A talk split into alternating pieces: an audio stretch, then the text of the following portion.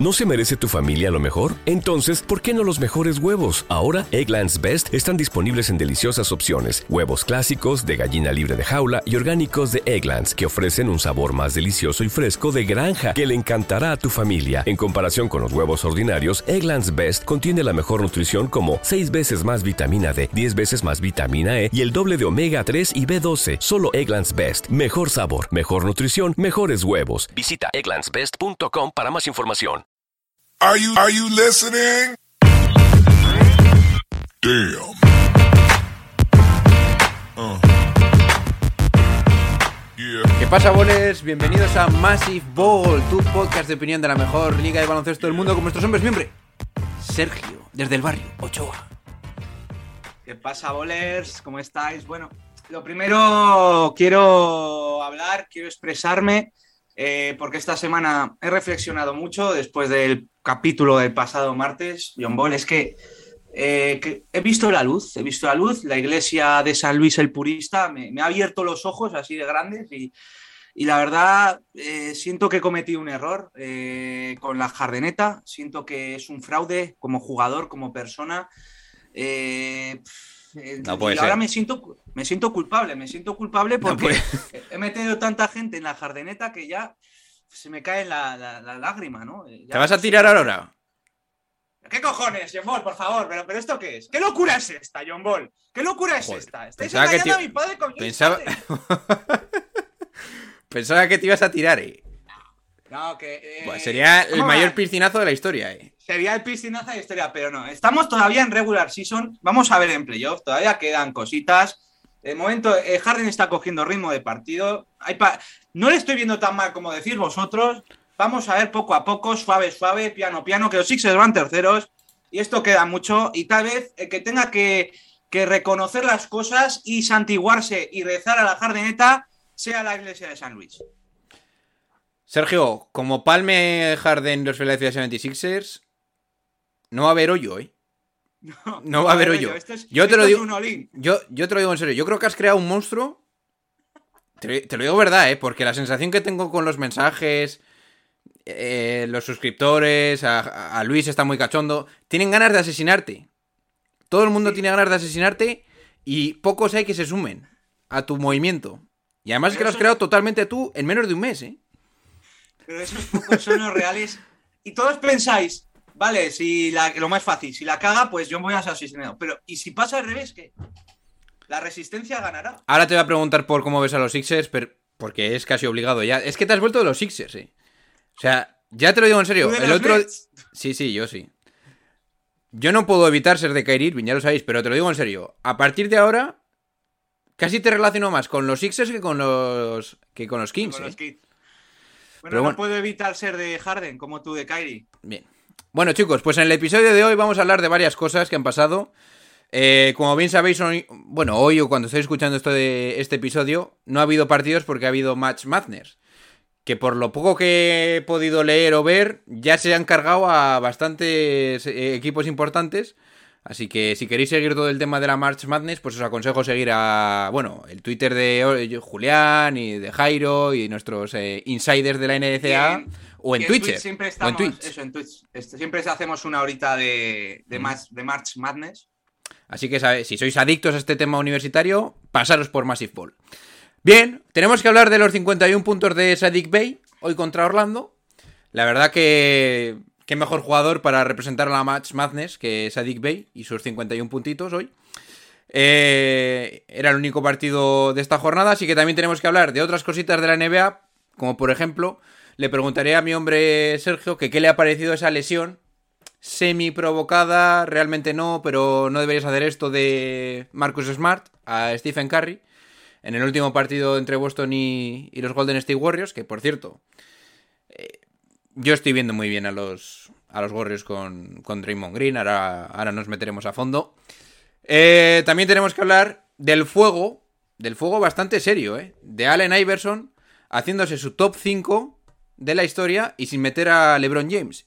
Y por ende, y hilándolo con esto, vamos a sacar, y te hablo a ti, Pericles, mm, ahora mismo Bring the My Closer para ti, hemos hecho nuestro, nuestro top 5 de cada década e incluso vamos a proyectar el top 5 del 2020. O sea que doble plato, o sea, doble menú aquí. Y creo que por último tiene algo que añadir nuestro amigo Sergio Ochoa de cómo está la situación de los Sixers, que se va a meter también más a fondo. Así que Sergio, ¿cómo es el, el episodio y cómo llevas la tarde? Vamos a darle eh, a tarde bien, después de, de ese ahogo de, Jarden, de Jardenesco, vamos a darle. Bien chicos, pues nada, cuando las noches de NBA se hacen largas y los días pesados, siempre tendréis Massive Ball para pasar un buen rato. Comenzamos.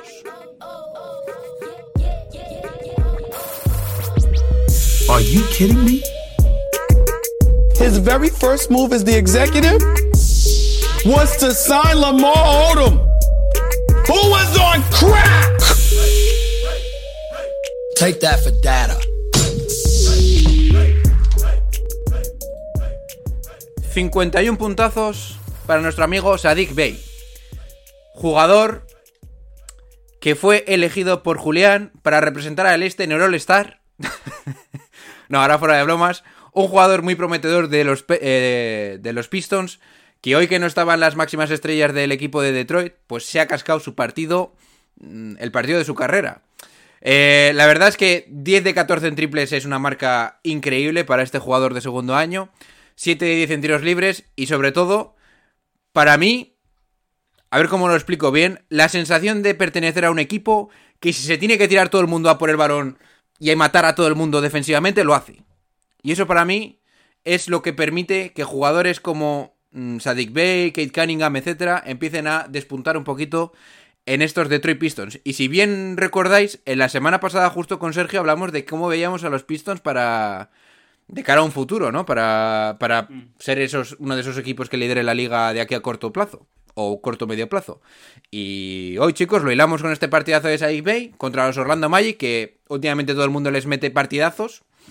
Ya sabéis lo que pasó con Kyrie Irving.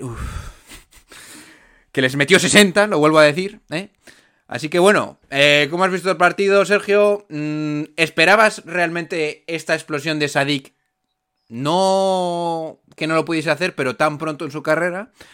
Y refuerza cada vez más su. Bueno, tu idea de que estos Pistons pueden ser muy buenos y muy pronto. Sí, la verdad, partidazo. Primero, por eso Orlando Magic, porque están recibiendo la del Betum y no están jugando tampoco tan mal. Eh, ayer no jugaron mal y contra el, el partido de, de, Brooklyn no jugaron tampoco mal. Tienen jóvenes interesantes.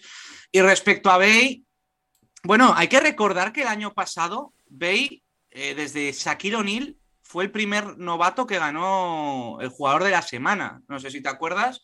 Ah, sí. Que es verdad. Cogió una, racha, cogió una racha y se lo, de, tres de tres victorias y se lo dieron a Sadik Bay. Vaya memoria tienes, ¿eh? Sí, la verdad, para pa algunas cosas sí. Luego, cuando pierdan Sixers, me olvidaré, ten, tendré poca memoria para recordar ciertas cosas. Pero la verdad, a mí es un jugador que siempre me gustó, que cuando se presentó a draft lo quería eh, para mi equipo. Al final, bueno, eh, escogieron a, a Halliburton, que también salió bien, pero luego fue traspasado. Pero Beime es un jugador que siempre encaja porque es un tirador, defiende muy bien. Sí que es cierto que no veía esta faceta de, de protagonista, ¿no? Yo lo veía más como role player eh, acertado, que su techo para mí podía ser un Chris Middleton, que no está nada mal, pero esta precocidad de hacer estas anotaciones eh, la verdad no me lo esperaba. Sí que hay un dato eh, que, que me, lo, me, acuerdo, sobre todo porque lo vi en Twitter, que los mejores partidos de anotación de Bay justamente coinciden cuando no juega Jeremy Grant. Uh -huh. El partido de 51 puntos y luego una racha de, de, varios partidos que hizo de más de 20 puntos esta temporada, que fue eh, por las finales de diciembre, principios de enero, coincidió con que Jeremy Grant tenía COVID, ¿no? que fueron los mejores partidos de Sadik Bay en anotación. Y es muy curioso, ¿no? Que parece que da la sensación que Jeremy Grant tapa un poco la explosión de Sadie Bay y que tarde o temprano debería Detroit deshacerse de Jeremy Grant porque tienen un diamante en bruto en, en Bay. Pues mira, te iba a preguntar por esto, pero lo ha sacado directamente. Porque no hace mucho tiempo llevó Kevin O'Connor a su podcast, un podcast que ha creado entre medias de los dos podcasts de, de Chris Vernon. Llevó a una persona muy. a un columnista de Detroit y decía que él entiende que en estos primeros años eh, Jeremy Grant será, va a ser como una especie de mentor para Sadik Bey y probablemente a partir del siguiente año o el siguiente ya se irá Jeremy Grant y dejarán a Sadik Bey ya su posición. Y decía que Bueno, Kevin O'Connor le preguntaba, oye, ¿y no preferiríais tener a los dos? Y la verdad es que tampoco. No es mala opción, pero sí que es verdad que quizás cuando tienes un jugador que está con su contrato rookie, los dos primeros años lo tienes que mantener para. Pues yo qué sé, para formarle bien, para pagarle poquito y aprovechar los dos siguientes que aún le quedan para poder construir un poquito alrededor de él y a los rookies que estás trayendo. Entonces, no me extrañaría nada que tuviesen este año y el siguiente incluso con Jeremy Grant y luego ya en su cuarto año de Sadik Bay intentar quitarte a Jeremy Grant y ir a por todas con ese año, que ya serías ya tendrías un, un Kate Cunningham de tercer año, estarías un poquito más metido en la liga, bueno. Esa es, esa es la idea que tienen en Detroit Pistons eh, con esta mm, eh, conformación de la, de la plantilla. ¿Cómo lo ves tú? A ver, eh, la idea es esa, está bastante claro y me parece bien. Yo creo que, a no ser que seas un talento generacional estilo Luka Doncic, creo que siempre es bueno tener a un veterano, cuando coges un rookie de la parte, de la parte alta, tener un veterano que al principio te enseñe un poco. Pero tiene una falla este plan en que Grant acaba el año que viene contrato y claro, yo lo- siendo así, yo lo traspasaría ya a Jeremy Grant para recibir algo a cambio este verano, ¿no? Porque ya la temporada que viene acaba contrato y si quieres apostar por Bay, mm, creo que yo, yo no renovaría a Gran. Además, se habla de que Gran pide 120 millones por cuatro años. Entonces, yo este verano intentaría buscarle un traspaso. Creo que Bay, aparte de que viene de Villanova, est- eh, no fue freshman, eh, creo que era tercer año. Ya, vin- ya vino a la NBA con tablas, ¿no? No era de estos rookies que vienen sin formar. Entonces, creo que este año y medio, con estos dos años con Gran, le ha venido bien, ha aprendido mucho, pero yo creo que ya es el momento de dejar partir a Jeremy Grant. Eh, te- seguramente te den cosas, haces interesantes por él, formato de ronda sobre todo. Y yo ya te digo, yo creo que traspasarlo, ya creo que apostar por Bay, sin ninguna duda. Sí, porque además es que Bay es grande de, de narices, ¿eh? O sea, Sí. parece que es un 3, pero realmente yo creo que puede jugar en la posición de 4.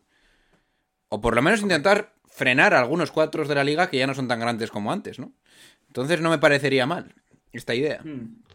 Sí, es un jugador que además se puede defender varias posiciones, así que sí, yo también lo veo. sí. Yo, ya un poco anécdota, cuando vi jugar un poquito de primeras a Sadik Bey dije, pero qué mecánica más rara. Dije, saca la mecánica muy de delante, un poco un tiro, pues como los jugadores que son jóvenes, ¿no? Que todavía no tienen fuerza en los brazos para tirar, pero al final ha hecho de esta mecánica la suya. Y la verdad es que es un poco similar a la, de Curry en el sentido de que al salir del balón de tan de tan alejado de sí mismo y tan abajo, por así decirlo, el momento de lanzamiento, hace que sea muy rápido. Igual que Curry. Así que, ojito por ahí, que igual están empezando a salir aquí mecánicas que se pueden replicar y no son tan. tan puristas, ¿eh, Luis? Bien. bueno, sin más. Eh, chicos, me mordería la lengua, pero no puedo. A ver, el otro día vimos un partidazo salvaje entre los Dallas Mavericks y los Brooklyn Nets. Subí un post eh, comentando pues mis pensamientos tras acabar el partido, porque además me lo vi bien entero y estaba flipando con Sí, todo. la, lo que- la verdad, lo de Bruce Brown es buena fumada, no está mal. Sí, sí. A ver, yo digo lo que, lo que sentí. Yo cuando estaba viendo a Bruce Brown en ese partido contra. contra. contra Dallas, yo decía, por favor, vuélvelo a poner en cancha. Los pocos momentos que estaba fuera, decía, sácalo ya. Pero bueno, eh, os pongo en antecedentes. Los Dallas Mavericks, ya sabéis, hicieron ese partidazo increíble contra Brooklyn con ese triple final de Dinwiddie. Que ya no es solo el triple y que sea el tío hasta ahora más clutch desde la agencia libre, sino que Doncic confía en él para jugarse ese tiro. Porque perfectamente podía. No es la primera vez que, que, que habremos visto a Luka Doncic tirar con dos tíos encima. Perfectamente puede haber tirado y la ha pasado. Así que bueno, quiero preguntarle a Sergio cómo vio el partido, porque realmente ha sido uno de los mejores de, los últimos, de las últimas dos semanas. Si cree que van a poder aguantar los Nets sin Kyrie Irving en casa, porque yo estaba haciendo cálculos a ver si podíamos llegar a ser sextos y lo estoy viendo un poco cada vez más negro. Y cómo ve sobre todo también a los Dallas Mavericks, ahora con Dinwiddie, que parece ser que, yo ya lo dije en el post, este tío para mí va para estrella, o por lo menos para All-Star. La lesión le truncó bastante, pero ahora mismo yo le veo en el mismo camino. ¿Cómo ves tú la situación, eh, Sergio? Pues yo lo, yo vi todo en mi casa, ¿no? Vi el partido. A ver, eh, primero respecto a Brooklyn, hay que decir una cosa. eh, no nos tiremos los pelos. no nos tiremos de los pelos porque perdieron, sí, es cierto que sin Kairi, pero perdieron contra un equipo que llevan desde febrero, solo han perdido cuatro partidos de 25 jugados. Muy bestia eso, ¿eh? Yo creo que dice mucho del gran rendimiento que está dando Dallas Mavericks ahora mismo, ¿no? Así que es una derrota que, que podías tener, encima fue muy ajustada, los Nets lo pelearon. También es cierto que, que no fue. Vi a Durán un poquito. A ver, jugó bien, como siempre, pero no fue Durán mo- modo, modo playoff. O sea, yo creo que se reservó un poquito en ese partido, ¿no? Y respecto a Dinwiddie, eh, yo, la verdad, siempre. A mí es un jugador que siempre me ha gustado, sobre todo ese, esa superación de que fue segunda ronda, que los Pistons, escogida por Detroit, que los Pistons lo mandaron a la G-League, que lo desecharon por Yamir Nelson. Yamir Nelson, que ya estaba semi-retirado. Y luego, pues en Brooklyn encontró su hogar y a mí siempre ha sido un jugador que me ha fascinado su historia. Luego del tema de los NFTs, eso no voy a hablar. Pero a mí es. Y además es que veo potencial de ser All-Star, tiene brazos largos, es casi dos metros, defiende bastante bien, en ataque eh, se las apaña muy bien. Creo que en Wizards tuvo mala suerte de que ese equipo es un equipo de individualidades, no había juego en equipo, él mismo lo dijo y por eso no rindió bien. Y en Dallas parece que ha encontrado su lugar como segunda espada, ¿no? Eh, a mí me dio mucha rabia que en el 3 deadline los Knicks no fueran a por él. Yo es que llego a ser Nueva York y voy a por Dinwiddie. Además, por lo que salió por Zingis, yo personalmente incluso te voy a dar a Julius Randle. Llámame loco, bueno, pero bueno. Bueno, a ver. es que es que Dinwiddie me gusta mucho, macho. Que sí, vale, pero Dinwiddie en ese momento Ah, no valía lo que vale No, claro. Julius Randle Claro que por no. muy denostado que esté. No, estoy de acuerdo, estoy de acuerdo. Y Randle es mejor que Dinwiddie. No vamos con lo de Monkey Clarkson, tranquilo. Aquí estamos en el mismo Te barco. pueden dar, te pueden dar muchos palos ahí, ¿eh? Sí, Bueno, Pero no, eh, yo ya te digo que creo que ha sido una gran adquisición por parte de Dallas y tal vez sea ese jugador que, que necesito los Mavericks porque aparte de que te rinden en ataque, te rinden en defensa, puede ser esa segunda espada y sobre todo ese glue guy que necesitaba Dallas, ¿no? a ver, yo con la situación de Dallas os voy a decir lo siguiente. Cuando ocurrió el traspaso, lo primero que pensé es mejora por sustracción.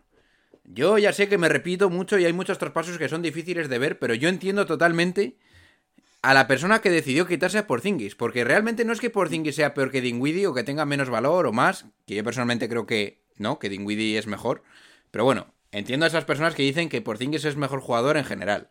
Es más, es All-Star y Dinwiddie no.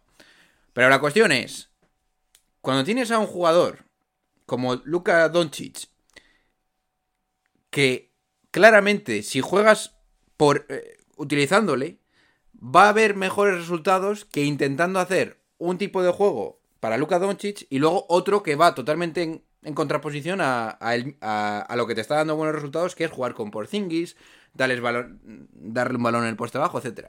Entonces, cuando hicieron este traspaso, hicieron básicamente poner un accesorio al, al buen coche que tenían ya funcionando, que era la Luka Doncic. Entonces, yo cuando veo jugar a, los, a, los, Mavericks eh, ahora mismo digo, joder, qué bien funciona todo porque cuando no está Doncic siempre tienes a, a Dinwiddie y a Jalen Bronson manejando la situación. Y es realmente como funcionan los Dallas Mavericks. Penetraciones, crean una jugada, se la dan al poste bajo, o sea, se la dan a una loop o la abren para tirar. Y ya está. Y eso da muy buenos resultados, sobre todo cuando defiendes. Entonces, claro, yo veo ahora que tienes a Dinwiddie, a Bronson, Luka Doncic está mejor metido en defensa, juegas con un pivot siempre abierto, juegas a lo que quiere jugar Luka Doncic y al final, con la defensa buena que tienen, acaban ganando los partidos, no por mucho. O no con unas anotaciones increíbles como hacían con con Carlisle. Pero es más efectivo y es lo que más se parece al juego en playoff. Así que a mí personalmente el cambio por Dinwiddie ya no solo es traerte a un accesorio que te venía bien, sino traerte a un playmaker que va a defender, que tiene ganas de demostrar y que te va a permitir siempre jugar a lo que quieres. Y eso para mí es la clave. Y jugador comprometido, que de- parece que, que Porzingis no está comprometido con el equipo, que eso es lo más importante, diría yo. Bien, y, por- y respecto a lo de Bruce Brown, que me ha soltado antes la pullita, te voy a decir lo siguiente. A ver, yo, yo ya sé que Ben Simmons es el jugador que tiene que acabar estando en esa posición. Pero a mí, realmente, por mentalidad, me costaría ver a Ben Simmons llegando a ese nivel. Mm. Al nivel mental, ¿eh? No al nivel de capacidad. Entonces, estoy empezando a ver que mm, Bruce Brown está empezando a convertirse como una especie de alma del equipo, rollo Draymond Green, no evidentemente a ese nivel, pero es que tú notabas cuando estaba, cuando estaba Bruce Brown en Se campo... se podría decir que es el Udonis Haslem. Sí, sí, tal de cual, los tal Nets. cual. Yo lo noto totalmente. Es un tío que, se está, que está todo el rato enfadado y que tiene ganas Claro, de porque- reventarte la cabeza. Porque, porque Udonis Haslem nunca ha sido el star, nunca ha tenido ese talento, pero en Miami ha sido capital ese carácter que tiene. Entonces, jugar con los dos al mismo tiempo sería imposible. Y yo creo que ahora en el Es que, claro, yo considero que ahora mismo Ben Simmons, si es verdad que no va a llegar, no va a volver pronto, que parece ser que van a estar dos semanas más de. Pues. de condicionamiento, lo que tenga que hacer con la espalda. Yo casi prefiero ir a lo seguro y mantener a Bruce Brown con la importancia que tiene en el equipo. Sin más. A corto plazo. Ya está. No tengo más que explicar. Me parece bien. Bien. Me has convencido. Vale. Bien. Bien, chicos, pues vamos a pasar a nuestro jueguito de todos los viernes. Que es el ya típico, es cierto, puede ser cierto, estás loco. Eh, yo le suelto a Sergio tres cositas, tres eh, frases, y él me contesta su opinión. Y la primera es la siguiente.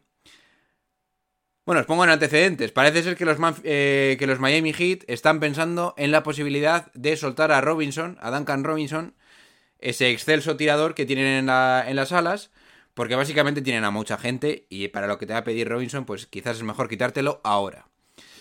Entonces, hay muchas novias para este tío. Y una de ellas es Memphis Grizzlies. Entonces te suelto lo siguiente, mi hombre Sergio.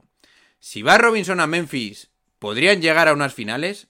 ¿O podríamos empezar a creernos que estos Memphis Grizzlies realmente, no porque tienen un buen año, sino o porque están hypeados, sino porque tienen plantilla para llegar a unas finales? ¿Es cierto, estás loco? Puede ser cierto. Aquí hay dos preguntas. Y ninguna A tiene ver, la- respuesta. No, la de que Memphis tiene plantilla para finales eh, es un es cierto, pero sin contar a Robinson, sino porque es una plantilla joven, están demostrando cosas y creo que están desarrollándose para ello. A lo de si Duncan Robinson es la clave para que lleguen a las finales, digo que estás loco porque, porque ya tienen ese tirador que se llama Dylan Brooks. No necesitan Lo tienen. Ah, está en plantilla, pero que yo sepa no juega. por lesión, creo. Ya. Pero, pero para mí, este año Duncan Robinson me ha decepcionado mucho. Miami lo quiere traspasar porque quieren renovar a Struz, más que nada. Y es que ese contrato es una lacra. Sería fallo similar al que hicieron con Chandler Parsons. ¿Te acuerdas No de Chandler. Parsons? Para mí es igual, ¿eh? Sería igual, ¿eh? este menos. No, este no es putero, pero en cuanto a cancha, sí.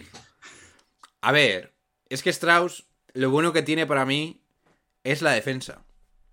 Es que con Strauss no tienes debilidades defensivas y con Robinson sí que es cierto que hay muchos equipos en playoff sobre todo que te van a tarjetear ese mismatch. ¿eh? Así que bueno, muchas palenquitas estoy soltando ahí, pero bueno. Eh, pues bien, a ver, yo estoy un poco más en tu línea. Yo puedo decir que puede ser cierto, pero no por. No porque eh, Duncan Robinson vaya a elevar la plantilla, sino que yo creo que pueden crecer con él y acabar siendo un buen equipo de playoff y por qué no finales.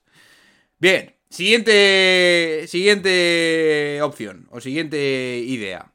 ¿Merece Tyler Hero 180 millones de los Miami Heat? ¿Es cierto? ¿Puede ser cierto? ¿Estás loco? Aquí también muy difícil. Muy difícil, la no te a poner cosas está- fáciles. Oh, no, no. eh, estos pues se nota que los ha hecho alguien con talento como yo, Sí, ¿no? sí, sí, Eh, eh, esta sí que es complicada, porque para mí no.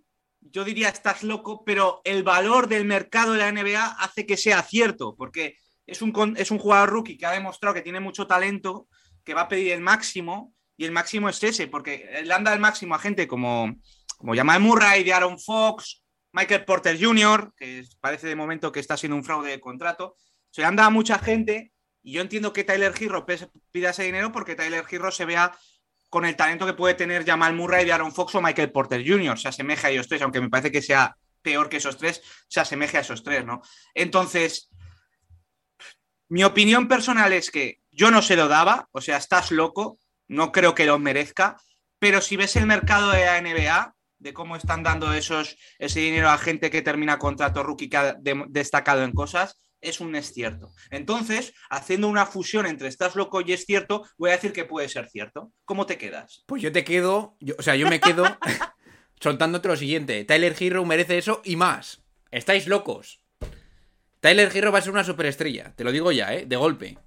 La capacidad que tiene Tyler Hero para crear sus propios tiros, los balls que tiene para dar un paso adelante en muchas situaciones, porque no en todas. Es cierto que el año pasado, make no mistake, hubo problemitas, sobre todo en playoff. Pero yo te digo lo siguiente. Si Tyler Hero mete 23-24 por partido en playoff, es claramente cierto. ¿Vale? Ok. Y si no, también se los doy yo, porque yo soy yo, pero sí, pero... pero entiendo que os volváis locos. Mucha gente diciendo cosas, ¿eh? Por el- los posts. Pasaros para, así, para soltar vuestra movida.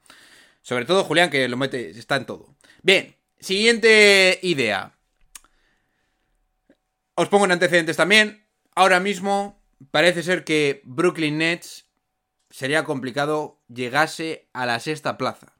La sexta plaza significa mm, jugar contra el tercero de la conferencia.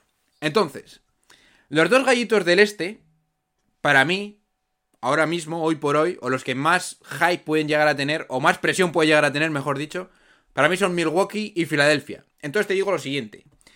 ¿Deben evitar la primera y la segunda plaza los Nets, o sea, los eh, Philadelphia 76ers y los Milwaukee Bucks para evitar a los Nets? Una pregunta. A ver, eh, Y te añadiré otra cosa más. dímelo, dímelo. Es muy posible, dímelo. es muy posible que acaben los Nets séptimos, porque Sí. a un partido es que es muy probable que acabe, que ganen los Nets. Sí, serían ante Toronto además, o Cleveland, ¿eh? que están empatados. Yo creo que a los dos les puedes ganar. Fácil. Lo más probable es que los Nets, si tú quedas tercero, terceros, no te los encuentres hasta bastante más adelante. Hmm. Hasta finales de conferencia. Entonces, ¿qué hacemos? Sergio, Bueno, ¿debemos evitarlos? Y además es una pregunta directa para, para Filadelfia. ¿Debe Filadelfia evitar a, a los Nets? Podemos, ¿Me puedes dar las respuestas para los dos equipos? Sí. Filadelfia es obligado que evite a los Nets. ¡Buah! Vaya calzonazos. Yo, por supuesto, yo quiero ganar. Y si es algo guarro, mejor. Hostia. Pero es que con esa mentalidad no puedes ganar nada nunca, Sergio. Te voy a matar. Es que soy antipurista. A mí, seguramente Luis diría, pues claro que deben jugarlo, tienen que demostrar su valía, ¿no? Aquí hay que ganar, aquí hay que ganar. Y si se puede ganar más fácil, mejor, hombre. A ver, obviamente, pues, como aficionado a la NBA, te diría que, que no los tienen que, que evitar, que los tienen que jugar, claramente. No, dime lo que sientes, Pero- Sergio. Dime lo que sientes. Yo, yo es que, yo sinceramente, eh, intentaría evitarlos hasta finales de conferencia porque son inevitables en finales de conferencia. Además que serían unas finales de conferencia muy bonitas, había una narrativa preciosa con lo de Harden Simmons, con lo de Harden Simmons, pero creo que es que Filadelfia, ahora hablando en serio, en, tácticamente, y me duele, ¿eh? porque lo apoya, pero de los de Miami, Milwaukee, Boston y Filadelfia, creo que Filadelfia es el equipo que menos armas tiene, de verdad lo siento, para frenar a Kevin Durant. Porque Vale. Miami te puede hacer una defensa con Butler y de Bayo, Milwaukee tiene a Giannis y Celtics viendo el nivel defensivo que están dando con Tatum Brown, cambios con Robert Williams, creo que ninguno va a frenar a Durant porque es inevitable, es como Thanos, pero sí le pueden minimizar. Y creo que Filadelfia, sí, está en Biz, está Matai Staibul, pero creo que es el que menos piezas tiene para, para poder minimizar bien a KD. O sea que Filadelfia debe evitarlo. Yo creo que sí. Milwaukee debe evitar a. A ver, seamos serios. Todos deben evitar a los Nets. Nets es el coco, seamos serios. Pero creo que Milwaukee sí que es verdad que creo que le da más igual evitar a los Nets que a Filadelfia. Sí que también es cierto que, que Milwaukee tiene otra narrativa. eh, recordemos cómo ganaron el año pasado, totalmente merecidos, pero ganaron gracias a que se había lesionado Irving, Harden y Durán estaba solo y aún así hizo partidos de que casi elimina él solo a los Bucks.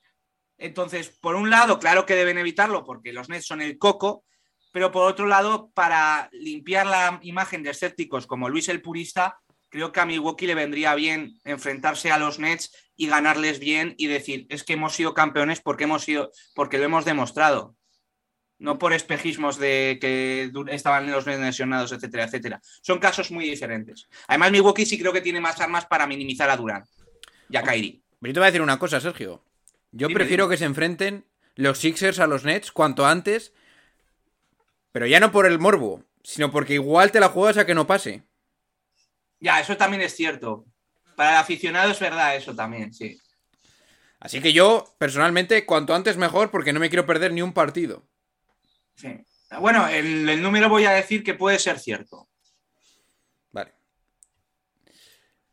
A ver, yo siendo honesto, diré lo siguiente. Evidentemente, jugar contra los Nets una eliminatoria es jugar con fuego. Pero ya no solo eso, sino que probablemente va a ser una eliminatoria muy larga, con mucho desgaste, y que eso te va a lastrar bastante para el futuro, en los playoffs. Pero bueno. Yo personalmente creo que tendrían que evitarlo. Ah, aunque eso no quita que luego eh, vacile a Sergio de que vaya cagaos. ¿eh? Bien.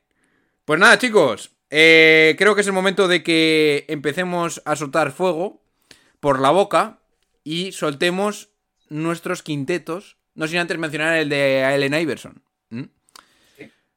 Así que antes de mencionar los quintetos que tenemos para cada década, os ponemos los quintetos. Bueno, el quinteto que ha elegido Allen Iverson en el mejor quinteto de- eh, para hacer su mejor quinteto de la historia. Y el tío ha puesto. Lo digo a mi memoria porque no sé dónde lo he dejado. Lo tengo yo, ¿eh? Ah, vale. Paul. A Curry. Espérate, a ver si me acuerdo, ¿eh? A Curry, a Kobe Bryant, a Michael Jordan. Y me faltan dos más. A Shaq. ¿Sí? Y ya no sé cuál es el cuarto. ¡A LeBron!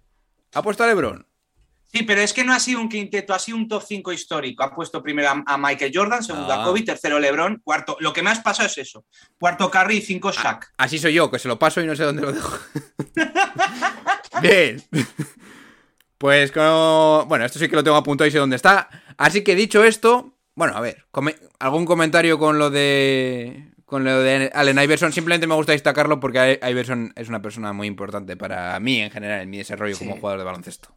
A mí Iverson, pues siempre me ha encantado, eh, me ha fascinado, me ha chiflado, pero también se nota que se le ha ido, se le ha ido y yo creo que ob- obviamente Michael Jordan está bien puesto, pero luego hay muchos fallos. Sí que creo que, por ejemplo, Luis estaría de acuerdo en poner a LeBron el tercero, porque él lo pone quinto. Se ha dejado llevar, se ha, de- se ha dejado llevar, se ha dejado a Larry, se ha dejado a Magic. La- da la sensación de que ha puesto jugadores contra los que él ha jugado, porque Jordan, Kobe, LeBron, Curry y Shaq han, ha llegado a jugar con Iverson, es curioso. Entonces podemos de- dilucidar para excusarle un poco de la cagada que ha hecho, que se le ha puesto, que se le ha puesto jugadores con los, con lo- contra los que él ha jugado, porque contra Curry jugó a Iverson. En, en el año rookie de Curry, Iverson estaba en la liga. Pero luego, bueno, el orden, pues Kobe Bryant por delante de LeBron. Yo creo que sí que es verdad que quiero recordar que Iverson era muy amigo de Kobe y que lo de la muerte de Kobe, eh, él, Iverson parece que la ha vivido muy intensamente, ¿no? Mm. Pero, bueno, no sé qué más decir, la verdad. Intento excusarlo porque a Iverson me encanta y se me hace duro criticarlo. Pues sí, porque como yo no quiero darle palos tampoco, vamos a nuestros quintetos. De cada década, década Pericles es el momento. Pues bien, chicos. Chan, chan. tenemos aquí que empezar con los 80, ¿eh? Que es, digas, probablemente lo más... Bueno, hay un- una posición que puede estar complicada. Así que vamos al lío. es. Mi quinteto para los 80 es Magic, Michael, Larry Bird, Karim Abdul-Jabbar y James Worthy. ¿Mm? Entiendo que. Worthy MVP de las finales James. Worthy. Yo he hecho un poquito de trampa a Luis. No me gusta meter mismo jugador en dos décadas diferentes y así le doy la posibilidad a entrar en uno más.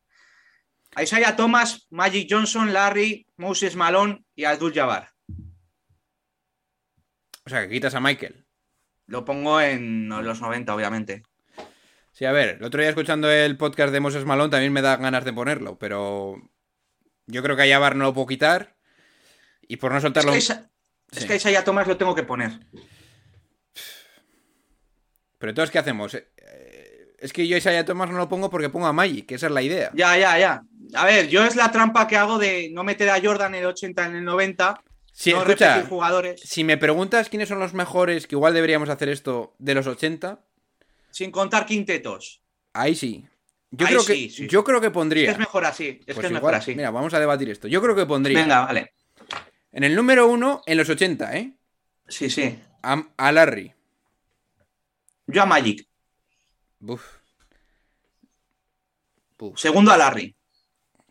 Tercero a Jordan. Cuarto a Isaiah Thomas y quinto Jabbar. Pues iba a poner segundo a Michael. Pero claro, sería un sacrilegio quitar del top 2 a, Mike, a Magic Johnson. A Magic Johnson. Uf, esto es más complicado de lo que parece, ¿eh? Sí, sí. Por lo que consiguió Isaiah Thomas, podría estar incluso por delante de Michael Jordan. Fíjate lo que te estoy diciendo, por lo que hizo en esa década. Uf, esto es muy complicado. Bueno, mm, os animo, chicos, a decir quién es el mejor, qui- quiénes son los mejores de cada década Sí. en los 80. En los comentarios. O si no, mejor, mandadlo por el WhatsApp de la línea caliente, que tenéis el número en la caja también de comentarios. Bien. Mejor quinteto de los 90. Empieza tú con este, Sergio. Stockton, Michael Jordan, Clyde Drexler, eh, Karl Malone y Hakim Olajuwon. Bien, yo solo tengo uno diferente que es Pippen. Porque creo que a pesar de que haya dado la nota después en ciertos documentales o en cosas que ha dicho o hecho, creo que Pippen es mejor jugador de lo que la gente piensa. Sí. Sin más. Estoy de acuerdo, ¿eh? Yo he metido a, a Drexler porque también cre- creo que es el gran infravalorado de las estrellas. Porque coincidió con Jordan y Pero- si no hubiera coincidido con Jordan hubiera estado Bueno, más reconocido. Drexler al final ganó su anillo. Ojito, ¿eh? Sí. Así que te respeto esa decisión también. Bien.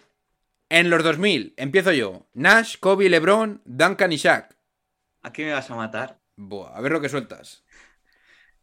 Eh, Jason Keith. Buf. Aceptable. Keith, digo, eh, sí, Kobe. Y aquí empieza la fumada. No he metido a LeBron en el 2000 por lo mismo que Jordan. Y no he metido un alero. Entonces me veo obligado a meter este jugador porque para mí ha significado mucho. Tracy. Que es Kevin Garnett. Ah, Luego Duncan Isaac. es lo que le dije yo a mi hombre purista. Ya. Que Garnett sería para mí el sexto hombre, claro. Para mí, la cosa es, yo no iba a meter a Garnett, pero vi a Luis que metió a, De- a Nowitzki de alero, entonces digo, pues mira, voy a hacer trampa como él y ya está. Vale, quinteto de del 2010. Curry, Harden, LeBron, Durán y Kawhi. Yo me mantengo en mis 13. Yo creo que los tres últimos que he soltado, LeBron, Dun- eh, Durán y, y Kawhi, son inamovibles. Curry también es inamovible. Y Harden, yo creo que es, y tú estarás conmigo, Sí. también inamovible. No sé. Para mí hay, es igual, solo que hay un cambio. Me jode porque Kawhi me encanta, pero he puesto a Yanis. Pero Yanis no ganó anillo en esta década. ¿O sí? No, no. Eh, lo no, pero ganó dos MVPs y el jugador más mejorado. Y también un poco porque sí que es verdad que he hecho trampas y no he metido, no he hecho posiciones, pero pivot, mm, Giannis no es pivot, pero se acerca más y Kawhi no lo veo pivot, entonces he hecho un poco esa mezcla. Quería mencionar a Giannis más que nada. Bien, pues dichos nuestros quintetos, vamos a proyectar el del 2020, en la década de los 2020. Te suelto el mío. Dámelo, dámelo. Ya Morán, Luka Doncic, Janis Jokic y Embiid, tal cual. No está mal. A ver qué sueltas tú. Porque sé que vas a soltar a un tal Víctor. Sí. Ya Morán, Luka Doncic, Jason Tatum, Buf. Zion Williamson Buah. y Víctor Wembanyama. Pero vamos a ver, ¿cómo no vas a meter a Jokic? Eh, antes meto a Embiid. ¿Y cómo no vas a meter a Embiid? Eh, para darle salsa al asunto. Ah, vale. También hay un quinteto, bueno, otro, bueno, más que quinteto es una plantilla que se me ocurrió viendo, es inspirado en Luis, y esto no es coña, cuando hizo lo de las nominaciones de gigantes, y es como la plantilla de Massive Ball, que sería No jodas. Ajá. Damian Lillard, Kyrie Irving, LeBron James, ¿Quién es LeBron? Oscar. Big Daddy. Big Daddy. Big Daddy y, y Jo- Jorge, que le llamo Pablo. Y luego he metido a Rashid Wallace por Julián, porque Oh, buena, es- buena es, eh. muy, es muy Rashid Wallace. Sí, sí, sí. sí. Y luego de pivot no tengo a nadie. Hombre, de pivot tendrás a Sabonis. Ah, claro, o sea, ah, claro, Puris, es verdad. eh, No, bueno, no. Puris Larry. Ah, uf. Claro, Puris Larry. Claro, ver, Larry, Larry pero cuatro, realmente purista debe ser Caruso, eh. o, o, o, o Horace Grant, ¿eh? Uf. Uf, hay mucho, ¿eh? Hay mucho donde jugar ahí, ¿eh? Luego tenemos a, a Mario, que como va siempre con Julián de la mano, es, y es el que controla la bestia Wallace, le he puesto Chance y Billups. Buena, buena. Luego, obviamente, Harden tiene que estar. Oye, puede ser también Jamal Tisley, que se le va bastante la cabeza a nuestro amigo Mario, ¿eh? Puede ser. Sobre todo en ciertas situaciones, ¿eh, Mario? Nice.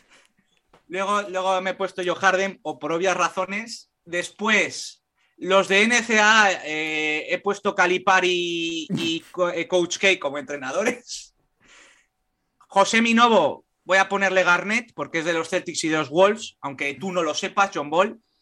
Y eh, si me deja alguien, lo siento. Jorge, que también te llamo Pablo, te he puesto LeBron porque no sé quién poner y Euroliga no lo siento, tío. es También Panulis, tenemos, a, venga. tenemos a Jacobo, que habrá que ponerle a Gobert claramente. ¿eh? Claro, o Donovan Mitchell. No, no, Gobert, Gobert. Es claramente Joder, Gobert. joder, joder, joder, claramente. ¿Qué nos falta por ahí? Creo que ya están, ¿no? ¿Sí? ah, bueno, es que Luis, Luis es todo en realidad. Luis es todo 89. Luis es la, la estrella de, de la plantilla, ¿eh? Tal cual. Bien, chicos, pues hasta aquí tenemos el programa hoy. Yo me lo he pasado bien con nuestros quintetos, la verdad es que no había mucha actualidad. Pero bueno, está bien.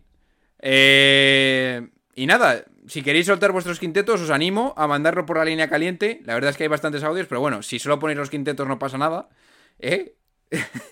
Así que nada, el próximo episodio será el domingo con nuestro amigo Turis, donde os escucharemos vuestras plegarias. ¿eh? Así que nada, no os decimos nada y os lo decimos todo. Nos vamos despidiendo ya. Se van despidiendo ustedes, vuestro hombre, Sergio, desde el barrio Ochoa. Bueno, chicos, pasadlo bien y traednos nuestros quintetos o el, el- el top 5 de cada década al final. Y vuestro hoster, John Ball. Venga, chicos, pasadlo bien. And I got love for David Fisdale too. And oh, by the way, when we talk about girlfriends and wives in the NBA, y'all need to take a look at Mrs. Fisdale. My God, she's something special. I assure you, you would see why that man is one of the happiest men on earth. Having said all of that, Take that for data. Thank you.